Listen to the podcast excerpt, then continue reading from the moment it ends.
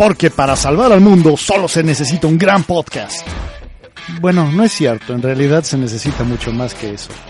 Pero para informarse y entretenerse, sí es suficiente un buen podcast. Y nosotros no somos buenos, somos los mejores. Flash Johnston Media.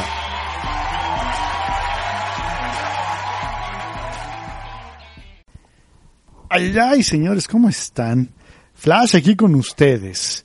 Y pues la verdad, aquí, en un nuevo podcast, el podcast de Flash Johnston Media, en el que vengo a platicarles, pues, semana a semana es la idea hacer esto y platicar de todo lo que acontezca en el mundo del entretenimiento, sean videojuegos, cómics, películas, etcétera, etcétera, etcétera.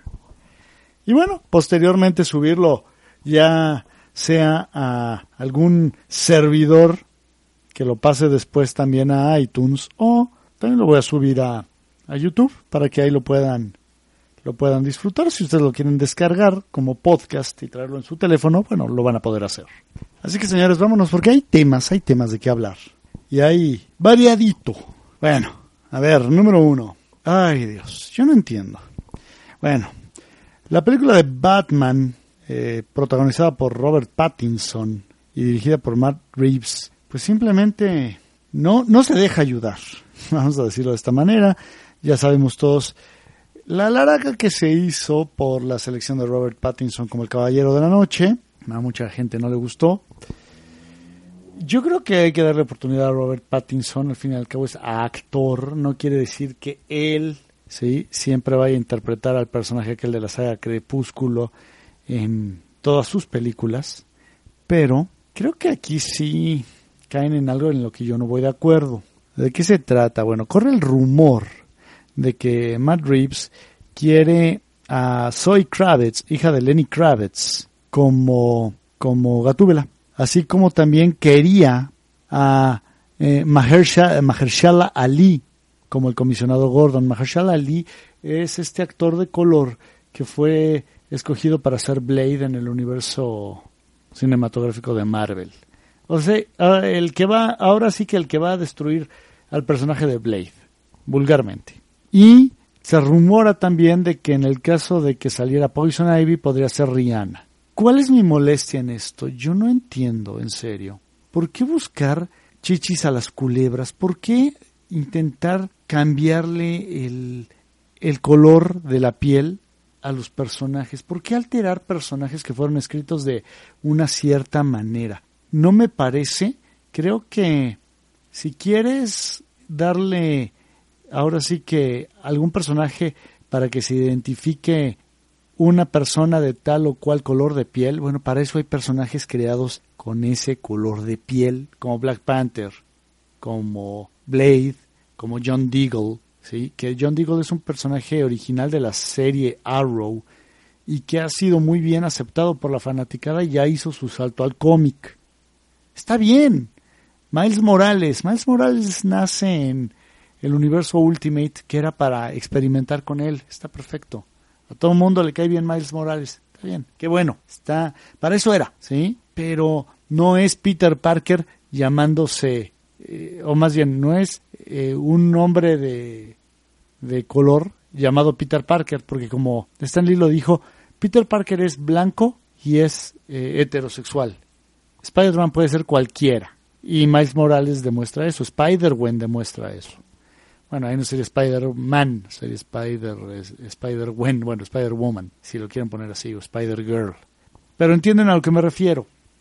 Yo sería el primero en rezongar el día que Blade fuera blanco o el día que Mr. Terrific fuera, no sé, latino, porque los personajes no fueron creados de esa manera. Ahora, híjole, a ver, este tipo de experimentos normalmente mm, eh, no salen bien. Ahí está Gatúbela con Halle Berry. Y, por ejemplo, me van a decir, ay, pero en la serie de los 60 había una Gatúbela negra. Sí, y la serie de los 60 de Batman es patética. Es la peor versión de Batman que hay, junto con Batman y Robin. Así que no tiene caso. Creo que si de por sí poco nos ayudamos a veces cuando la fanaticada de Batman se molesta cuando un, un, hombre, un actor blanco eh, bien parecido es seleccionado para interpretar en la pantalla a un hombre blanco bien parecido. Ahora cuando le empiezan a cambiar los colores, es como, sinceramente, Michael Clark Duncan no tenía por qué ser el Kingpin. Pero bueno, en aquel entonces todavía no existía esta política de darle espacio todo mundo y, que todo mundo se sienta representado, que es la cosa más idiota del mundo. Hacerlo como lo están haciendo, porque puedes representar o, darle personajes a otra gente o a gente de, de diferentes colores de piel, con personajes que correspondan. Aparte hay una doble moral aquí muy fuerte, porque cuando se le cambia de color a un, a un personaje que era blanco, ahí no hay bronca. Pero si se hace al revés, uy, pegan el grito en el cielo y es whitewashing. Cosa que me parece muy hipócrita. Es como, miren, Nick Fury. Yo, yo entiendo por qué Nick Fury en el universo cinematográfico de Marvel es Samuel L. Jackson, porque está basado en el Nick Fury del el universo Ultimate. Está bien. Yo soy más fan del, del universo original. Si yo prefiero al Nick Fury original. Pero bueno, estaba bien. Ahora, lo que no me parece es que a la hora de que hacen su me, engambrea su relajito estos güeyes de Marvel, terminan mandando a la goma a Nick Fury y dejan a su hijo bastardo o su hijo, ilegítimo, sí, que casualmente era negro y casualmente pierde un ojo, para que sea el reflejo del personaje del universo cinematográfico. Ahí es cuando dices, ya empiezan a meter las cosas con calzadoría y no se vale. Ahora, siendo honestos, Rihanna, Rihanna, en serio, o sea, no pueden encontrar a alguien que sepa actuar, porque Rihanna, perdón, es cantante, no es actriz, no actúa. Así que bueno, en el caso de, de Zoe Kravitz, híjole, ojalá tampoco nos regalen una, una gatúbela afroamericana o mulata o como sea, es caucásica y déjenlo ahí. Aparte, ayúdense un poquito. Si de por sí tuvieron un backlash muy grande con la selección de Robert Pattinson, ahora con esto, bueno. Vamos a otro tema. Resulta que Marvel y DC se están peleando y agarrando del moco salvajemente por mantener, o más bien por jalar a sus filas a Keanu Reeves. El actor de moda, el hombre del momento, protagonista de las películas de John Wick, grandes películas de acción.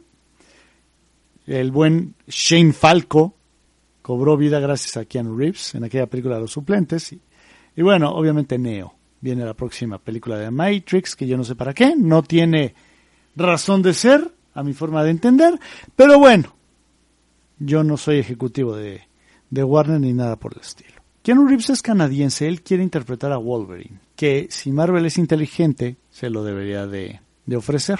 Él quiere interpretar al, al canadiense, al superhéroe canadiense más famoso. Ok, yo se lo daría. Ahora, sabemos que la versión de Wolverine que va a presentar Marvel no es la versión de Wolverine que vimos en Logan. No va a ser una versión violenta, agresiva, sangrienta. Va a ser una versión rebajada y hecha para que vendan juguetitos. O sea, una porquería, como es el universo cinematográfico de Marvel, con chistecitos babosos y colorcitos vistosos. Ahora, se dice que también le pueden ofrecer Moon Knight. Ay, ay, ay. Bueno, no sé si ese personaje sea lo suficientemente atractivo para Keanu Reeves. Ahora, el físico sí lo tiene. Del otro lado, DC quiere que regrese a interpretar a Constantine y ahí sí no voy de acuerdo. No voy de acuerdo porque no es la mejor opción para interpretar a John Constantine. La mejor opción para ese personaje ya la vimos y se llama Matt Ryan, ¿no? No es el coreback de los halcones de Atlanta, sino el actor que le dio vida en la serie de Constantine y posteriormente en Arrow y Legends of Tomorrow. Ese es Constantine. Keanu Reeves, perdón, no encaja. Yo sé que a muchos no les importa, pero a ver, aquí me estoy peleando porque se le dé a un personaje su representación propia y es blanco. Y me cae muy bien Keanu Reeves. Pero creo que no hay que buscarle chichis a las culebras una vez más. Si no está roto, no lo arregles. Matt Ryan es un gran, gran John Constantine. Hay que pasarlo a la pantalla grande y punto. No le busquen más. No sé. Platíquenme qué les parece, pero creo que sería un error. Creo que habría que buscarle algún otro personaje, en dado caso a Keanu Reeves, algo más, no voy a decir trascendente, porque John Constantine es muy trascendente en el universo eh, DC, pero sí creo que habría que buscarle alguna otra versión, o más bien algún otro personaje de peso, obviamente. Creo que, híjole, no sé, no sé si se enamoraron tanto del personaje en, en la película. A mí me parece bastante X, pero bueno. Vámonos, vámonos a Brasil, en donde el alcalde de Río de Janeiro, Marcelo Crivella, hagan el favor, este imbécil, mandó a todo un séquito de policías, algunos de ellos armados, eh, a la Bienal do Libro en Río de Janeiro para que recogieran eh, todos los cómics que tuvieran motivos eh, homosexuales dirigidos a la comunidad LGBT 3.1416. Y resulta que, para empezar, ya se habían vendido. En específico era la idea de que se vendieran en bolsas negras unos cómics de Marvel en los cuales vienen Hulkling y Wiccan besándose en la portada. A ver, vamos por partes. Hulkling y Wiccan son dos personajes que así fueron escritos, está perfecto. No es eh, asunto de meter en calzador o con calzador una agenda como el hacer homosexual a Bobby Drake porque, pues porque hay que hacer más personajes homosexuales. No. Okay. Esos dos así fueron, Wiccan y Hulkling. Está bien. New Avengers. Ahí debutaron. El asunto aquí es que este güey es un maldito, pues represor intolerante. ¿Qué le importa lo que estén leyendo y comprando? Si supuestamente la homofobia y la represión no están permitidas en Brasil. Según esto es porque puede ser dañino para los niños. Si un niño le explica a uno, ahora sí que tanto la existencia de personas heterosexuales como homosexuales, la va a entender y va a crecer viéndolo como lo más normal, pero si se le sataniza, ahí es donde estamos en broncas. Y bueno, siempre aparecen los personajes insoportables e indeseables, que por lo general son políticos que aparte tienen el coeficiente intelectual de menos 14, como este imbécil. Ahora, otros personajes homosexuales, Apollo y Midnighter, que salen en la serie The Authority, y hasta cierto punto son una versión alterna de Batman y Superman. Eh, está bien, así fueron creados. No hay bronca. En lo que sí yo no estoy de acuerdo es en hacer un personaje original, vuelvo al caso de Bobby Drake, Iceman, hacerlo homosexual cuando no lo era. No fue concebido así. Ahí es en donde dices, es como, vuelvo al mismo punto de la raza, ¿por qué hacer negro o afroamericano a Johnny Storm? No tiene razón de ser. No enriquece nada al personaje. Al contrario, porque después va a llegar algún otro escritor y lo va a regresar al status quo. Pero si son personajes como Hulkling y Wiccan, está perfecto. No molesta a nadie. Así fueron concebidos. Se vale. Ay, Dios. Después, en un tema que ya se había comentado, nada más se reafirma, Sony dice, Spider-Man está fuera del MCU, qué bueno. Yo voy completamente de acuerdo con eso, puesto que, para empezar, el Spider-Man de esa saga era el peor Spider-Man que existe, con un squinkle insoportable, con un reparto que no corresponde a lo que viene siendo el reparto de apoyo de Spider-Man. Sí, debido a ciertos asuntos legales entre Sony y Marvel, se tienen que hacer estas bastardizaciones de Mary Jane, pues Michelle Jones es una amalgama de MJ con otro personaje, eh, Ned Leeds, que es el gordito Mantecas, que originalmente es creado como Ganke Lee, que es amigo de Miles Morales en la saga Ultimate Spider-Man. Y bueno, todos estos villanos que trabajaban para Stark Industries cuando no era cierto, ni Quentin Beck ni Adrian Toombs trabajaban para, para Stark. Y muchísimo menos Toombs era el padre de Liz Allen. Bendito sea el cielo, eso ya se acabó. Adiós Marisa Tomei como la tía May. Es una gran actriz, es hermosa, sí, no es la tía May, perdón. Rosemary Harris es la tía May. Y es más, hasta la novicia voladora, ¿sí? hasta esta actriz que sale en Miss the Fire, que en este momento se me está yendo el nombre, que era la que le daba vida a la tía May en la saga de Andrew, de Andrew Garfield, era más tía May de lo que era la señora Tomei. Creo que lo que tienen que hacer es separarse lo más posible de esa versión de Marvel. Y eso incluye echar para afuera a Andrew Garfield. A Andrew Garfield, no, así ya lo echaron para afuera. A Tom Holland. Sally Field. Sally Field era la, la tía May de, de Andrew Garfield. El asunto es que se va a incorporar, ya lo sabíamos, al famoso Venomverse, cosa que no me parece mal. Hay que ver si termina siendo algo intervenido por Amy Pascal y Tom Rothman, en cuyo caso va a salir hecho con las verdaderas nalgas. Pero si le permiten a un creador, a un director con una visión, tomar las riendas y no meterse en eso, en sus decisiones, no meterse en procesos creativos, saldría bien. Como en su momento lo hicieron con Sam Raimi. Pero para la tercera película ya quisieron meter su cuchara y sabemos qué porquería fue Spider-Man 3. Bueno, sabemos que de entrada ese Venomverse tiene películas como eh, Silver Sable, Black Cat, Morbius, Venom 2. Esas están ahí en, en el tintero, están en preproducción. Y obviamente vendría alguna de Spider-Man. Qué bueno que le hayan quitado el juguete más grande que Marvel tiene a Disney. Me da mucho gusto. Y sobre todo porque era una versión muy mala, en serio. era una versión en la que las acciones de Peter Parker no tenían consecuencia para Peter. Todo le salía bien. bastante desagradable. Oigan, pasando a otra a otra franquicia. Resulta que Tomb Raider va a tener una nueva entrega con Alicia Vikander. Me parece muy bien. Me gustó lo que hizo Alicia Vikander en Tomb Raider hace un año, en el 2018. Creo que merece una, una secuela. Si lo tuvo Angelina Jolie, ¿por qué Vikander no? Creo que deben de basarse más en la historia de Rise of the Tomb Raider, que es la secuela del Tomb Raider de 1900. 1900, háganme el favor. 2013. 1996. No, ese es el Tomb Raider original.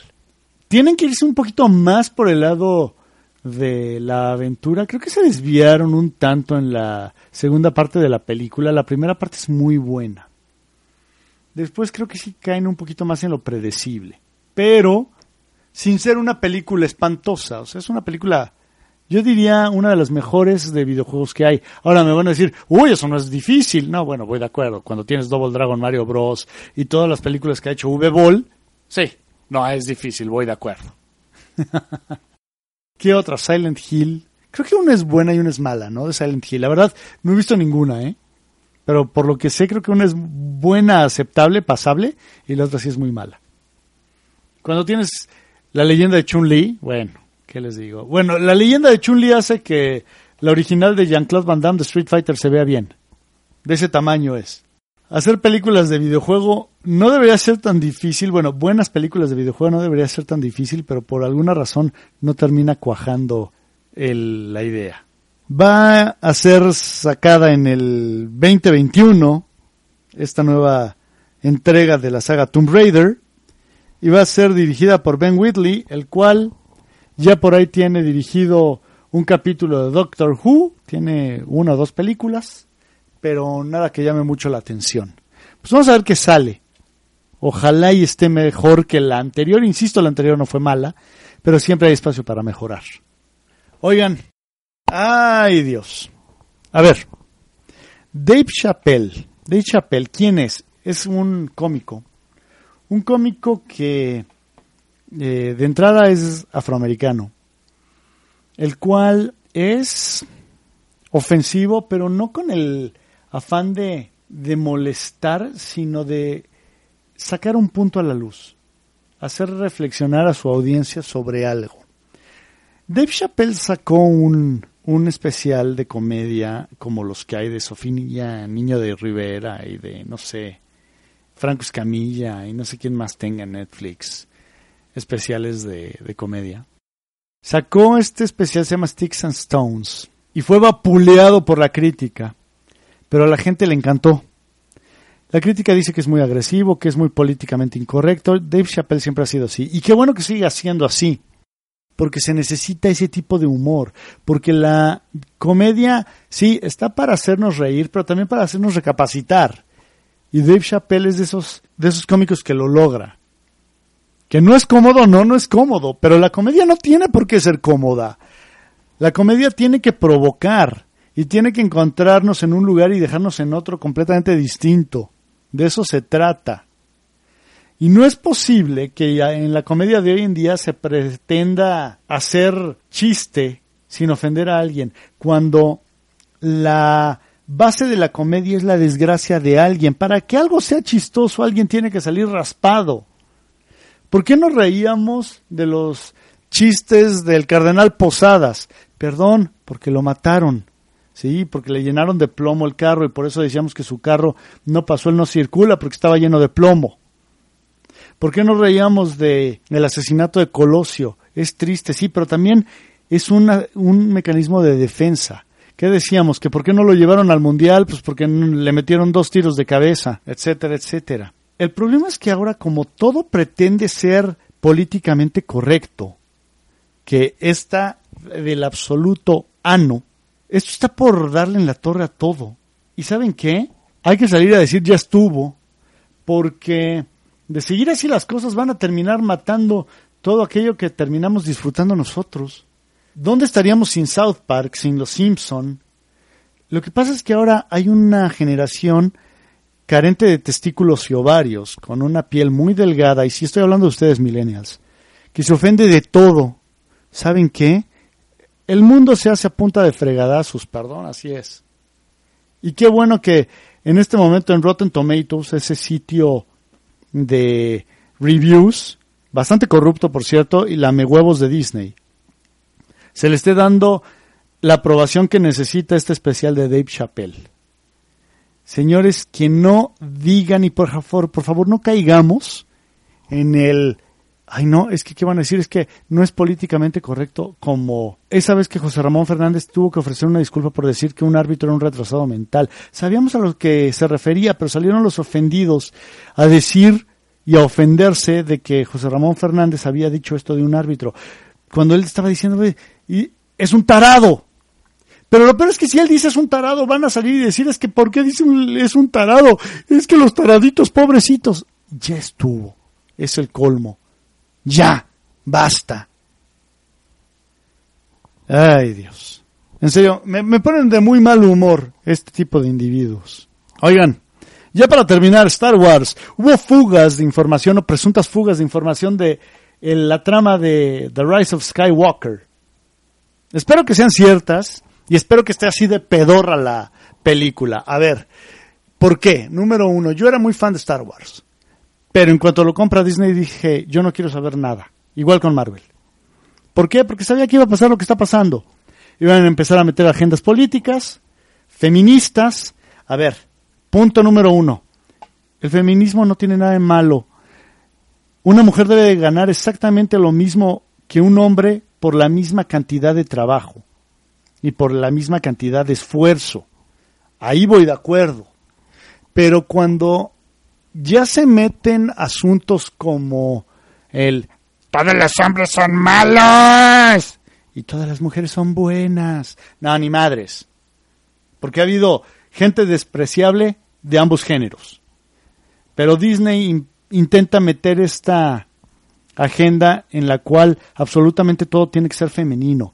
Y ahí está la señora Kathleen Kennedy con su espantosa playera de The Force is Female, dándonos una idea de para dónde iba todo este asunto de Star Wars.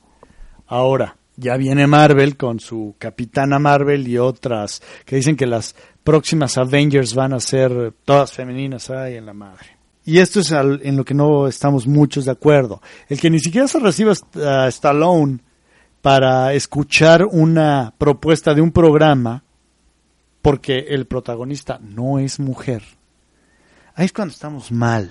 ¿Cuál es el problema con Star Wars? Que ponen una, un personaje mujer que lo puede absolutamente todo de la nada. Una Mary Sue. Un personaje femenino que le cae bien a todo mundo, que todo lo puede, que no necesita practicar absolutamente nada y es perfecta en todos aspectos. Ese es el problema que tiene Star Wars. Aparte de meter la escena esa espantosa del, del casino en The Last Jedi. Bueno, toda esa película es un despedorre. Y bueno, siendo honestos, desde el episodio 7 está el problema, ¿no? El anular absolutamente lo ocurrido en la saga clásica, al no tener un imperio, sino una primera orden, no una rebelión, sino una resistencia. Pues es exactamente la misma idiotez. Pero Disney pensó que tenía una licencia para imprimir dinero con Star Wars, que le iba a poder poner Star Wars a cualquier idiotez que produjera y que todo el mundo se le iba a comprar botado de la risa. Y sí, no hay bronca que me estés vendiendo caca, te voy a comprar caca. No, señores de Disney, no es así. La gente no es tonta. A lo mejor en algún momento le tomará algo de tiempo darse cuenta de, del fraude o del engaño, pero se va a dar cuenta. Y los fans de Star Wars no son tontos y ya se dieron cuenta. Ahora, los leaks, las fugas, ok. Entre muchas otras cosas, lo que se comenta en Reddit eh, por parte de un supuesto informante, una supuesta fuente dentro de Lucasfilm, es que la rey mala que sale en el teaser, obviamente es una visión, todo el mundo lo sabíamos, no necesitábamos ser Sherlock Holmes para llegar a esa conclusión. Ya sabíamos que Ian eh, McDermott regresa como Palpatine, pero el asunto es que parece que Rey va a ser la nieta de Palpatine. Háganme el refregado favor. Ay, Dios. O sea, de alguna manera tenían que encontrar la forma de anclar a Rey hacia la saga clásica. Aquí hay varios problemas. De entrada, Disney no entendió, o Lucasfilm y la señora Kathleen Kennedy en su infinita sabiduría no entendieron. Ah, Jar Jar Abrams no entendieron que tenían una oportunidad de oro al poner en una aventura tanto a Carrie Fisher como a Harrison Ford y a Mark Hamill en pantalla al mismo tiempo. Luke Skywalker, Leia y Han Solo, obviamente Chewbacca, los dos androides, en una nueva aventura después de treinta y tantos años. Hubiera sido un hitazo. Todo el mundo quería ver eso. Que estuvieran haciendo una nueva amenaza de algún otro tipo. Pero no, tenían que hacer el episodio 4. Degradar a Han Solo, hacerlo a un lado y matarlo de la forma más chafa. Hacer volar a Leia por el espacio. Y al Luke Skywalker, degradarlo a un pobre imbécil toma leche verde. Ay. Tenían la oportunidad de juntar a estos personajes y que estos le cedieran la batuta a una nueva generación, pero no lo entendieron y no lo hicieron. Y es por eso que Disney en este momento está pegándole duro y dale al avispero y no entienden. Ahorita sí, Jar Jar Abrams salió a decir que, que no, que está bien, que aceptan críticas. Bueno, eso dijo también Kathleen Kennedy y que está a toda madre con los fans. Ah, pero en cuanto los fans empiezan a decir no nos gusta esto, es porque somos unos misóginos, somos unos machistas, estamos en contra de todo lo que sea femenino y nos sentimos atacados por las mujeres. No es eso. Es que ustedes están vendiendo caca y quieren que se les pague caca a precio de oro Disney. Ok, otro de los leaks, C3PO con ojos rojos, supuestamente tiene que ser eh, modificado o reprogramado para leer cierto lenguaje que no conoce, aparentemente Sith. ¿Qué más? ¿Qué más eh, apareció por ahí? La verdad es que es tan poco memorable que, ah, bueno, supuestamente que eh, termina muriendo Ben Solo, o sea, de Wylo Ren o qué, que Ren, se redime y se vuelve Ben Solo, que aparecen como fantasmas de la fuerza Luke, Anakin De hecho, ya por ahí eh, Disney pidió en una convención que se cancelara un panel donde iban a estar Ian McDiarmid y Hayden Christensen. Y esto en presunción para que no salieran spoilers a la luz, como si no hubiera ya suficientes. Supuestamente al final de la película, Rey va a terminar viendo los dos soles de Tatooine tras armar su sable de luz con partes del sable de Luke y partes del sable de Leia y va a ser una, una hoja color amarilla. ya no sé qué pensar. Digo, realmente esto es un tren descarrilado. Me encanta porque no puedo quitarle la vista de encima, me encanta ver cómo se está descarrilando esto, por el hecho de que es Disney. Esto ya no es Star Wars, es Star Wars Disney. Es una cosa completamente distinta y completamente bastardizada. Si ustedes todavía tenían esperanza de que esto funcionara, híjole, mi, más sentido pésame, pero yo me estoy riendo a carcajadas. Y me encanta que las cosas le salgan mal a Disney. Señores, platíquenme qué les parecen todos estos temas. Vamos a estar posteando esto en YouTube pero también en iTunes y en iBox. Y va a ser posteado, ya tenemos página de Facebook, ahí está Flash Johnston Media, y ahí lo vamos a poner también. Entonces, platíquenme, platíquenme qué es lo que piensan de todo esto. Por favor, suscríbanse, compartan, denle like. Yo soy Flash. Pórtense muy mal y por favor sean excelentes unos con otros. Adiós.